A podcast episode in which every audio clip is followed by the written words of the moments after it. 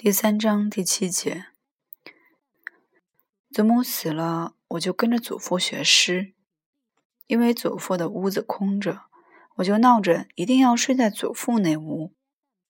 早晨念诗，晚上念诗，半夜醒了也是念诗。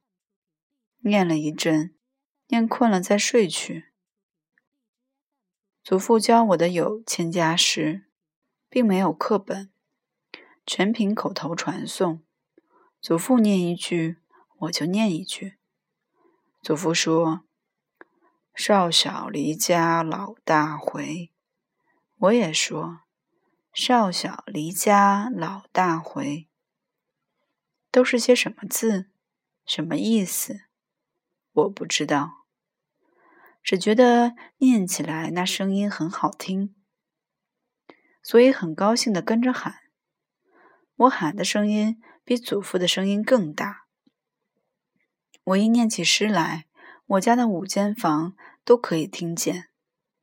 祖父怕我喊坏了喉咙，常常警告着我说：“房盖被你抬走了。”听了这笑话，我略微笑了一会儿功夫，过了不多久，就又喊起来了。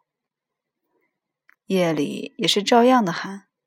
母亲吓唬我说：“再喊，他要打我。”祖父也说：“没有你这样念诗的，你这不叫念诗，你这叫乱叫。”但我觉得这乱叫的习惯不能改。若不让我叫，我念它干什么？当祖父教我一个新诗，一开头我若听了不好听，我就说。不学这个，于是祖父就换一个，换一个不好，我还是不要。春眠不觉晓，处处闻啼鸟。夜来风雨声，花落知多少。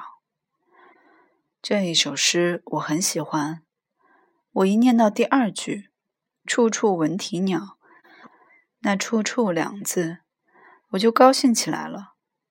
觉得这首诗实在是好，真好听，处处该多好听。还有一首我更喜欢的：重重叠叠上楼台，几度呼童扫不开。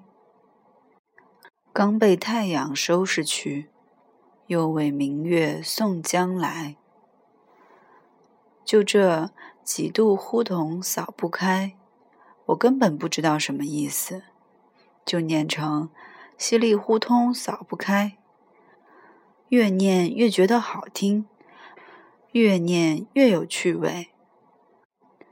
还当客人来了，祖父总是呼我念诗的，我就总喜念这一首。那客人不知听懂了与否，只是点头说好。